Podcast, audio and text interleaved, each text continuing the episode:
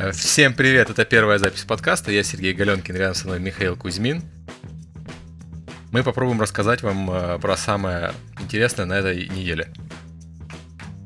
Ну или не про самое интересное на самом деле, а про что-нибудь такое, ну, связанное с играми. Ну, то, что произошло за последнее время, и нам показалось э, интересным для обсуждения. Вот у нас яркая тема, это Steam Greenlight, который запустился, напомним, э, неделю назад. Даже больше, чем неделю назад. Неделю назад на нем ввели 100 э, долларов э, входной билет за право размещения своей игры. При этом эти 100 долларов компания Valve отдает на благотворительность, они себе их не берут. Ну, могу рассказать про свой опыт общения с этой системой. У нас есть проект, которым я занимаюсь. И было сразу же принято решение, очень простое, использовать этот э, ресурс как э, привлечение трафика на игрового трафика, потому что там вовлеченность аудитории очень высокая, а, вот. За где-то неделю просмотров проекта, даже уже после того, как их убрали с главной страницы и, э, и прочее, стало там где-то порядка 6 тысяч просмотров. То есть на халяву можно было за первое время получить себе небольшой такой boost по проекту. Более популярные, ну, у нас не совсем, э, у нас мобильный проект, но тем не менее, э, более популярные проекты, которые были более-менее направлены на правильную стимовскую аудиторию, это инди-проекты, получали там десятки тысяч э, просмотров, лайков и так далее. У них вся система построена на голосовании комьюнити.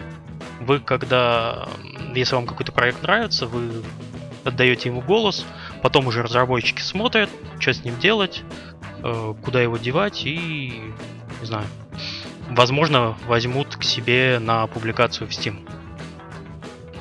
Ну, правильно я понимаю, что первую проблему, которую Steam Greenlight должен решить, это как раз долгое время отзыва э, компании Valve по поводу размещения продуктов. Я знаю, что мы с ними общаемся по поводу размещения некоторых еще не высших продуктов на Steam, и они отвечают на письма там с перерывом в месяц, иногда, иногда в два. На прошлой работе я как раз занимался э, паблишингом, и несколько наших проектов, казуальных и инди, э, попали на Steam, ну, благодаря мне. Там довольно странно все. Э, с людьми я общался. С человеком, который отвечал очень редко. Но, тем не менее, продукты появлялись. После того, как я уволился, э, проекты перестали рассматривать вообще. Это было уже почти полтора года назад, и они просто не отвечают на письма.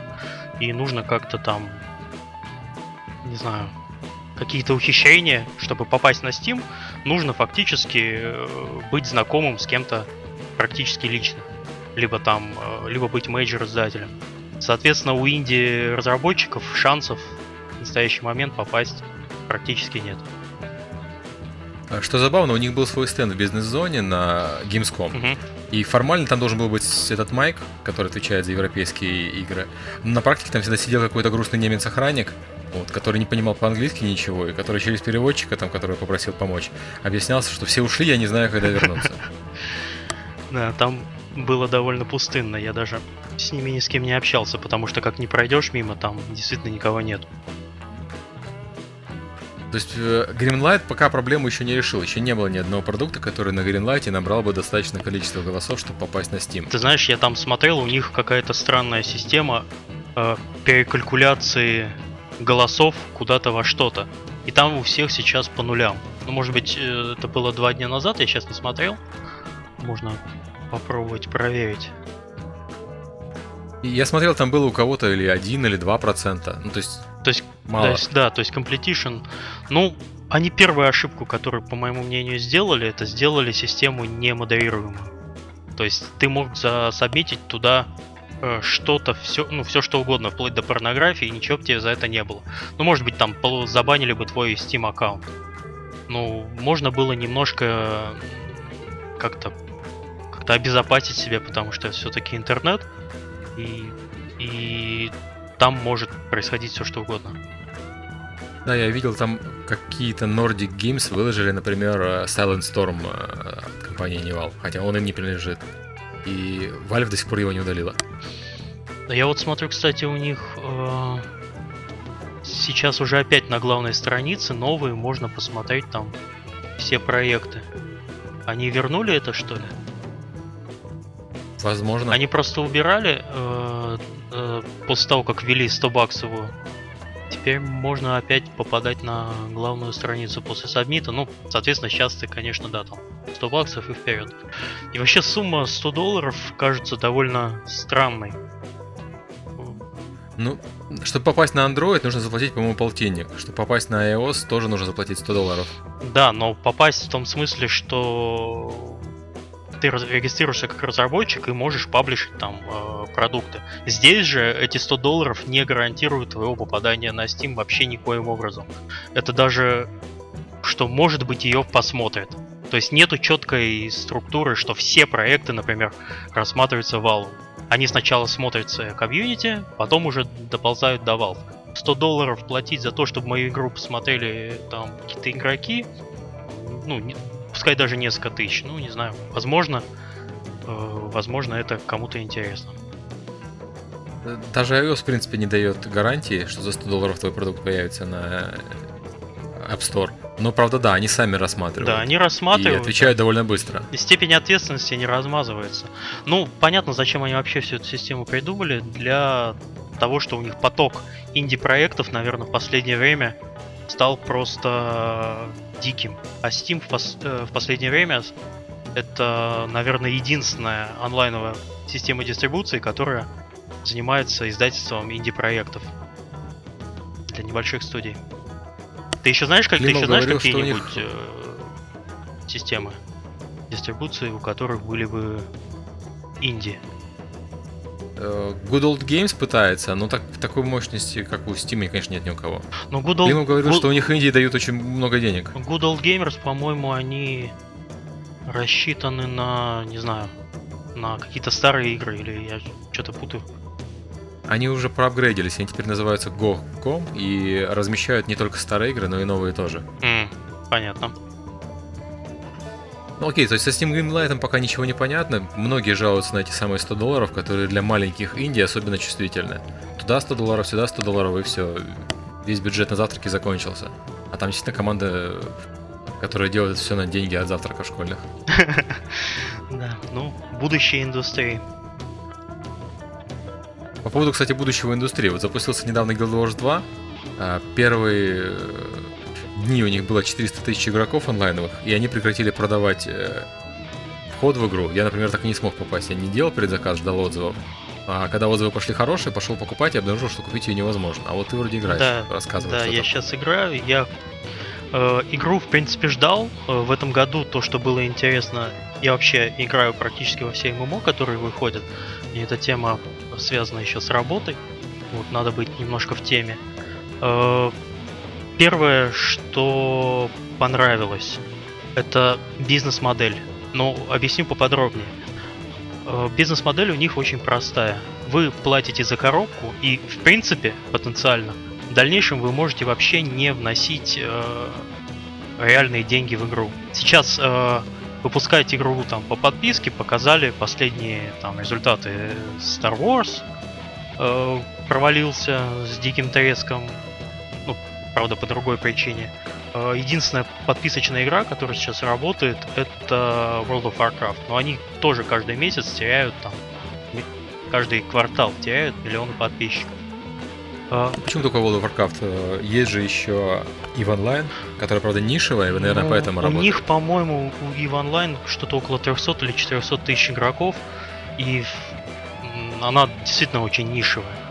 Там играют только те, те, те, кому это нравится. А э, World of Warcraft и остальные MMORPG, основанные на фэнтези особенно, всегда целят на массовую аудиторию. Ну вот. И...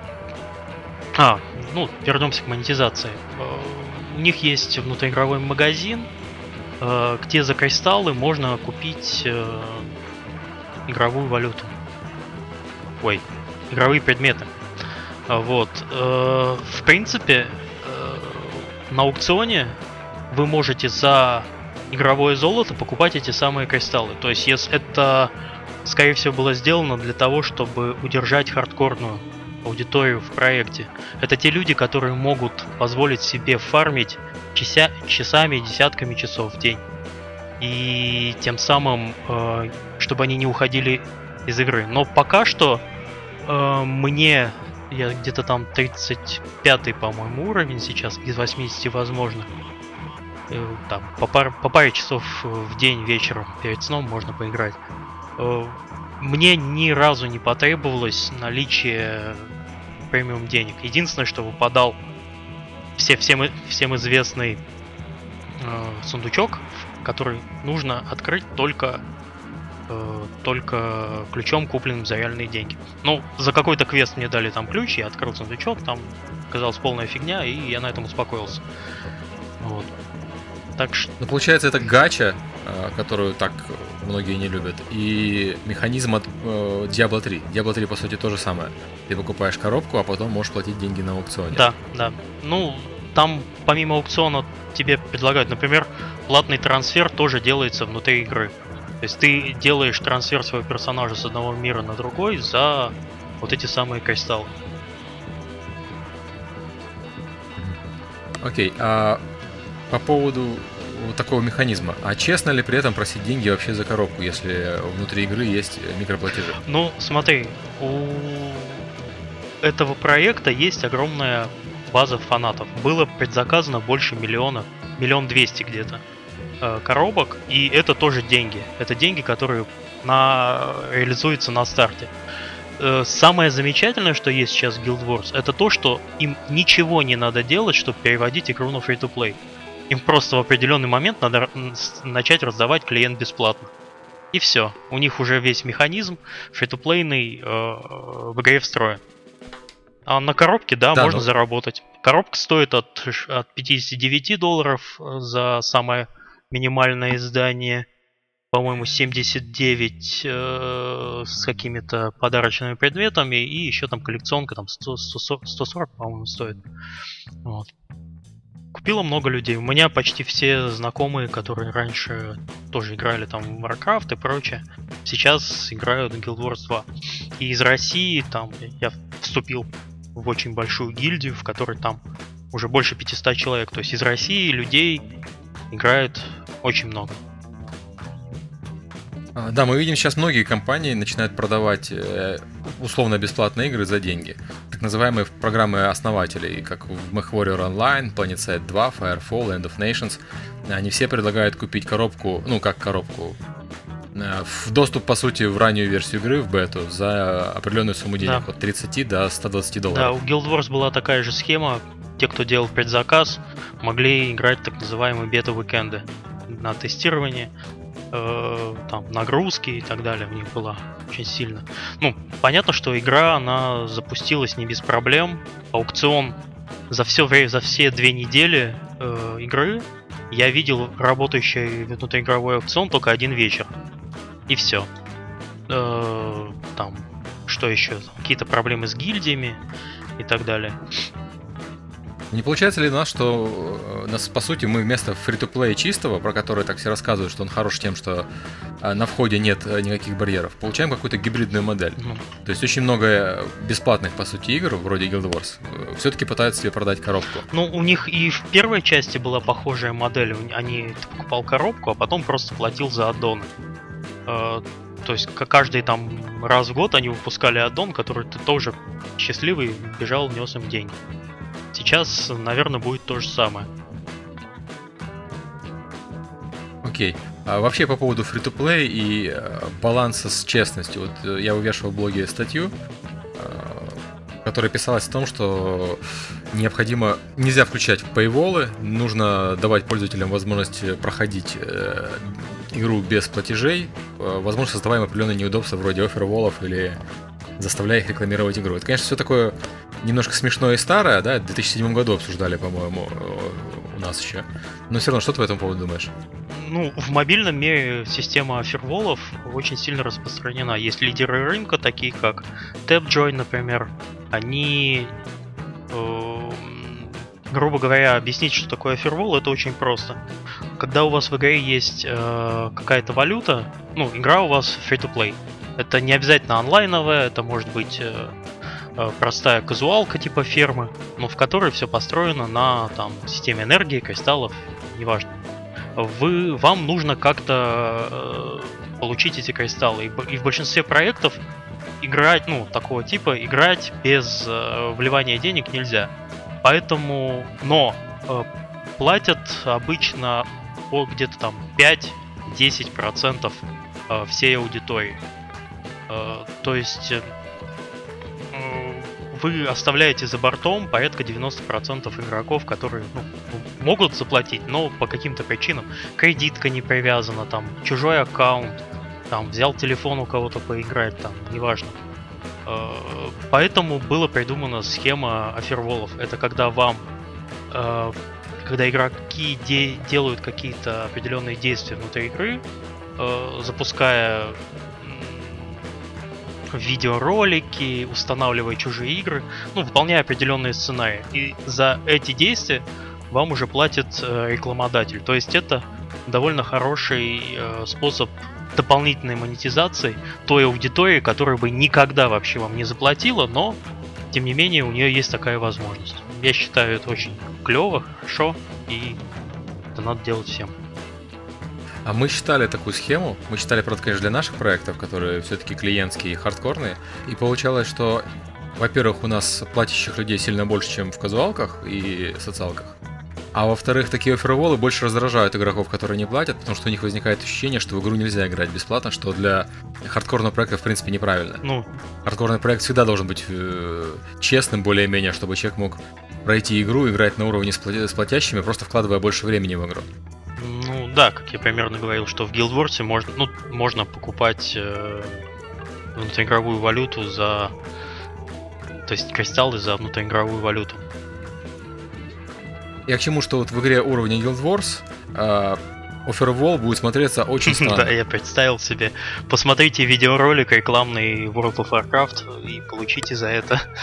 Да, ну, конечно, там можно ограничивать э, типы офферов, но не знаю. Ну, один из самых распространенных офферов в Европе, например, это всякие магазины женские. Они, понятно, что они ориентируются на аудиторию социалок, но они считают, что, мол, пока женщина зарегистрируется у нас в магазине, она может что-нибудь и купит. Угу. И вот представляешь себе такое в Offer Wall Guild Wars. Очень пристало, зарегистрируйся в магазине обуви. Смешно. А, слушай, по поводу э, э, онлайна и всего такого, вот Ubisoft отказалась недавно от защиты. Отказывались они, конечно, очень странно и дипломатично. Видно, что люди, которые признали отказ Ubisoft от защиты, не имеют э, никаких рычагов влияния, не имеют права вообще про это рассказывать.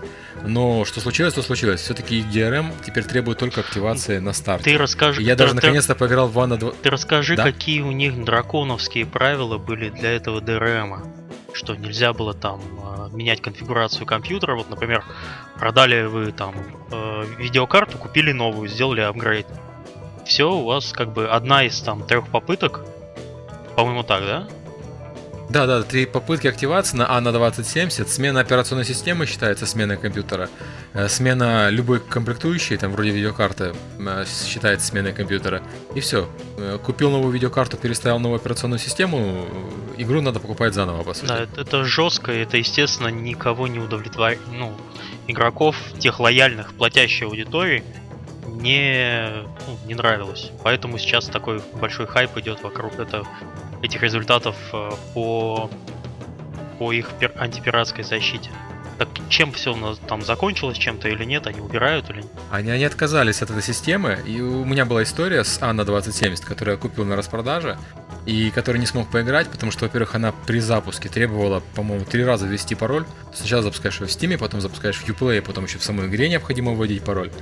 Она требовала постоянно онлайнового подключения и отваливалась у меня посередине первой обучающей миссии постоянно. Mm-hmm. То есть у них какие-то были проблемы с серверами в, в честь распродажи, и они не справлялись просто с потоком игроков. Сейчас они эту систему отключили, я смог наконец-то вчера в нее поиграть. Ну, честно говоря, ничего страшного, игра плохая, можно было и не играть, но сам факт вообще радует. То есть, что хотя бы можно их игры запустить и нормально играть, не завися от не то что своего интернет-соединения, у меня очень хороший интернет-канал, у меня их два а зависеть от э, нагрузки на сервера, собственно, Ubisoft. Я купил игру, при этом если у них какие-то проблемы, а у них проблемы почему-то постоянно, я не могу поиграть. Ну да, мне еще очень в этой всей истории понравилось о том, что Ubisoft э, обещал, ну, введя этот DRM, то, что пиратство исчезнет в их играх. Но, э, судя по последним заявлениям, э, пиратство в Ubisoft игр не снизилось ни на 1%. Как и воровали 90% там, процентов игроков, их там Assassin's Creed и что еще, так и продолжают. Ну, у меня вот Анна 14.04, у меня он куплен легально, но запускается пиратский, потому что 14.04 легального, ему требуется дисковод, ему требуется та же система трех активаций какая-то дурацкая. Ну, короче, я в определенный момент просто ее сломал и задобил на это. Ну вот. Я тоже так иногда делаю, когда честно покупаю игру, но в ней какие-то проблемы приходится идти за пираткой. Меня удивляет, что они э, очень долго э, соображали для того, чтобы отказаться от DRM. То есть они потратили на это дело почти два года. Два года жаловались игроки, два года жаловалась пресса, а они игнорировали и смотрели на цифры, которые явно не показывали роста э, продаж. Угу.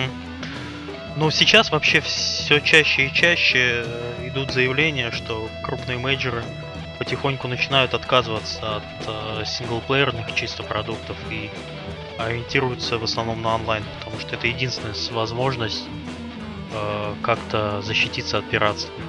Это запустить онлайновую игру. Да, и вот недавно Electronic Arts сказала о том, что они больше не будут делать чисто э, сингловых игр, и каждая их игра должна иметь какой-то онлайновый компонент. Не обязательно мультиплеер, они потом поправились. Uh-huh. А, возможно, просто какую-то онлайновую таблицу рекордов и так далее. Но все это выглядит очень странно. То есть, во-первых, Electronic Arts очень активно наступает на фри-то-плей, а фри-то-плей для сингловых игр не очень хорошо подходит, особенно для сингловых сюжетных игр. А во-вторых, они отказываются вот от э, чисто однопользовательских э, проектов и будут делать полностью мультиплеер.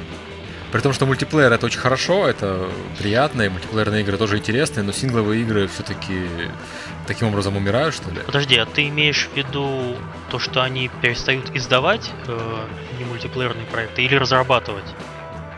Немножко... А, разрабатывать. Разрабатывать. Просто они там... У них в издательстве, например, недавно запустившийся Secret World, который тоже не очень хорошо продался, потому что дико нишевый вот, и он там по подписке и так далее, онлайновый, но тем не менее издает его в электронике. Он онлайновый все-таки, да. то есть э, он в их схему подпадает. Угу. Меня просто смущает в этой ситуации, что Electronic Arts с, мощными сингловыми брендами, э, тот же Mass Effect, тот же Dragon Age, как она будет э, поступать с ними? Ну, не... Из Mass Effect шутер появился плохой. Ты имеешь в виду ком- э, сетевой шутер, который? Ну, режим сетевой, да, который Mass Effect. Да, ты в него играл? Да, я в него играл, он уже нужен был для того, чтобы прокачать э, галактику. Угу. И мне он жутко не понравился, такой как это Left 4 Dead, только плохой. Нет, я вообще даже не запускал, я прошел спокойно сингл-компанию и был счастлив. Точнее, в конце третьей части, конечно, я был несчастлив, вот, но тем не менее мультиплеер не трогал. Я еще на iOS запускал их приложение, которое инфильтратор, и там еще глобальная война какая-то, для того, чтобы прокачать. И все для того, чтобы э, Шепард в конце задышал. Очень смешно. Отлично.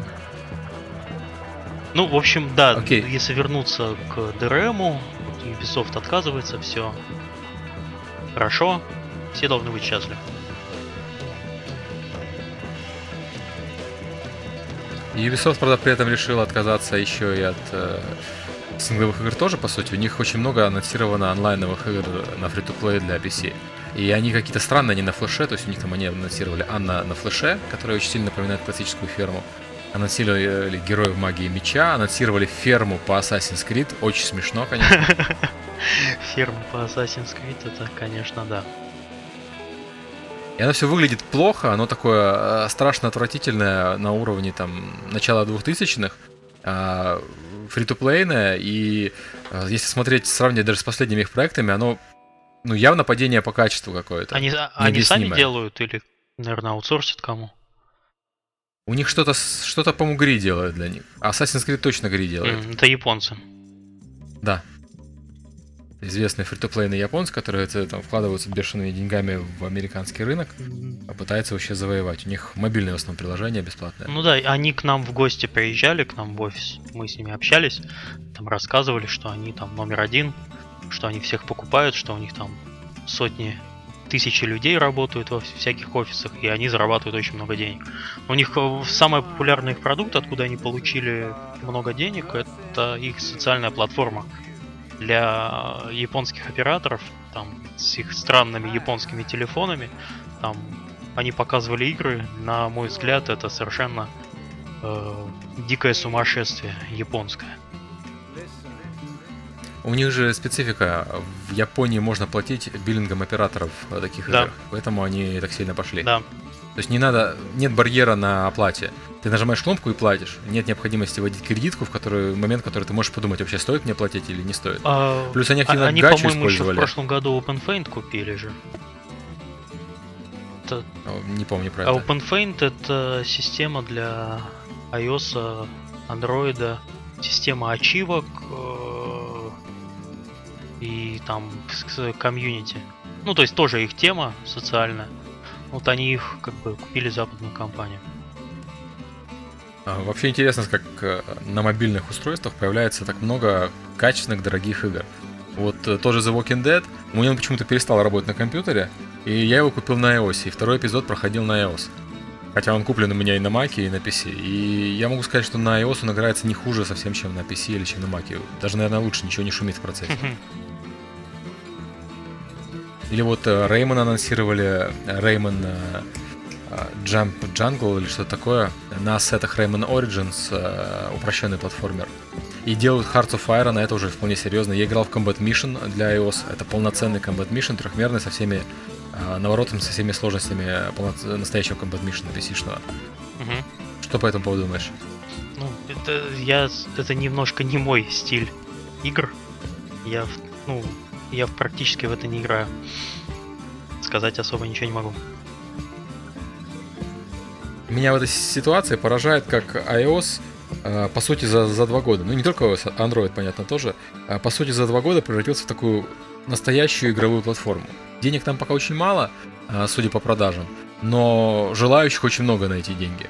Э, такая ситуация была в свое время с социалками и с казуалками, когда они только зарождались, когда денег там было еще мало, но туда побежали все. Да, но мы, Потом мы все видели деньги. Эту, это безумие российской, даже российской геймдев-тусовки, когда появились первые э, казуалки, все туда ломанулись, без, без разбора, отсеялись. Получилось, не получилось, кто-то вырос, кто-то не вырос. Потом пошла мода на социальные игры. Так теперь сейчас действительно мода на мобильные проекты. Их делают все. Ну, с мобильными проектами, что интересно, что там нет такого рецепта успеха. А, по крайней мере, такого очевидного. То есть с казуалками все делали hidden objects и думали, что это вот будущее. И это, собственно, по-моему, казуалки и убило, что они были однообразны. Ну да. С социалками тоже делали все тайм-менеджмент, то есть фермы. И это тоже их убило. А по мобилкам пытались одно время клонировать Angry Birds, не работает. Пытались сделать фермы, работает более-менее. Но, по крайней мере, на мобилках мы видим сильно больше геймплеев, чем в социалках или казуалках. Ну, как сказать, вообще тихим сапом а, Apple убил приставочные как карманные, карманные приставки типа Nintendo, DS и PSP. Сейчас мечта каждого ребенка это не, там, не PlayStation, а iPhone. То есть дети, детям это нравится, дети хотят такие штуки. Ну да, вот я с своим ребенком заметил, что всех его друзей, особенно на отдыхе это заметно, все ходят с айпадами или с айподами. Да. Никто не ходит с приставками. С приставками, если кто-то ходит с PSP, там, то на него смотрят как на человека из прошлого века отставшего. Ну да, в принципе, iPod Touch это дешевый вариант э, маленькой консоли. Детям, в принципе, можно купить. Он стоит недорого, там 200-300 э, долларов, по-моему, может даже и меньше. Ну да, и он не только же игровая приставка, как, собственно, как и PSP был. Там же еще и мультики можно смотреть, все такое. YouTube тот же самый запускается, да, что да. для многих... Ну, все то же самое, что iPhone, только звонить нельзя. И слава богу. Да. Слушай, тут у меня еще тема в блоге поднималась по поводу русских журналистов. Я решил опросить, а, кого читают, кого помнят. И вот что меня удивило, что я ожидал, что будет очень много новых лиц. Я не сильно слежу за русской журналистикой, но в принципе в курсе про новых э, людей, которые пишут что-то. А в блоге все равно перечисляли всех тех же самых. Всех, э, кто работает в индустрии, по сути, там уже лет 10. То есть там Зуев был, Говорун был, Кузьменко, Логвинов и так далее. Угу. Что такое? Что происходит, не знаешь? Ну, возможно, появилось слишком много больших проектов, э, которые геймеры знают. Это Канобу, а вот э, конкретно людей, э, индивидуальных авторов, которые как бы выражаются. Ну вот, например, ты, да, у тебя свой личный блог, ты его продвигаешь э, своими силами. Вот он у тебя там довольно популярен. Э, если у тебя если ты хочешь, сейчас просто, если ты хочешь, чтобы тебя читали игроки, ты вынужден идти на форум. Ты вынужден идти на форумы и системы блогов типа Канобу. Ничего в этом плохого нет, но это немножко размазывает э, такое ощущение, по моему мнению, э, так сказать, э, уникальности авторства. То есть человек говорит, я прочитал там не у Галенкина, там, скажем, а я прочитал это на Канобу. На этом все, собственно, и заканчивается. Это правда, но классической журналистики, которая еще, знаешь, газеты, журналы, там люди тоже были вынуждены для публикации идти в издание. И все равно имена все-таки помнили как-то. А сейчас помнят имена людей, которые писали когда-то для игромании. Ну, а имя да, автора, игр, по сути, светится так же. И все такое. Да, страна игр, да, игромания, ну, собственно, два основных э, журнала, которые остались. При этом имена авторов, они точно так же светятся в статье на той же Канобу, как и в статье в стране игр. Маленькая строка с именем. Никакого особенного выделения нет. И почему-то журнальных помнят, и новых онлайновых помнят. А, ну, вернее, старых журнальных авторов в онлайне помнят, а новых почему-то никто не вспоминает. Ну, вспоминают, но очень мало. Ну, может быть, э, это связано как-то с ностальгией по предыдущим временам, что когда вот, а вот тогда-то было так-то. То есть э, люди в то, в то время просто индустрия, она развивалась. Игры журналистики, э, разработки игр было не так много и знали там по именам. Вот ты сейчас на вскидку из существующих российских, например, команд разработчиков можешь назвать э, там человек 5-6 э, тех, кто работает, и тех, кого ты знаешь там уже десяток лет. А новеньких вот то же самое. Попробуй перечислить. Ну, никто их не знает. Да, на самом деле я людей не знаю. Я знаю компании, я знаю там Herocraft, знаю там Zeptelab, но кто там за что отвечает, и кроме руководителей действительно никого не знаешь. Да. Вот так вот всех пожрали большие конторы. Да, смешно. А, слушай, мы уже говорим тут полчаса. Да 45 наверное, минут уже нормально? Обалдеть. Ну, то, наверное, надо закругляться. Да. Всем спасибо. Если понравилось, оставляйте комментарии. Мы постараемся еще записаться через неделю. Пока. Пока.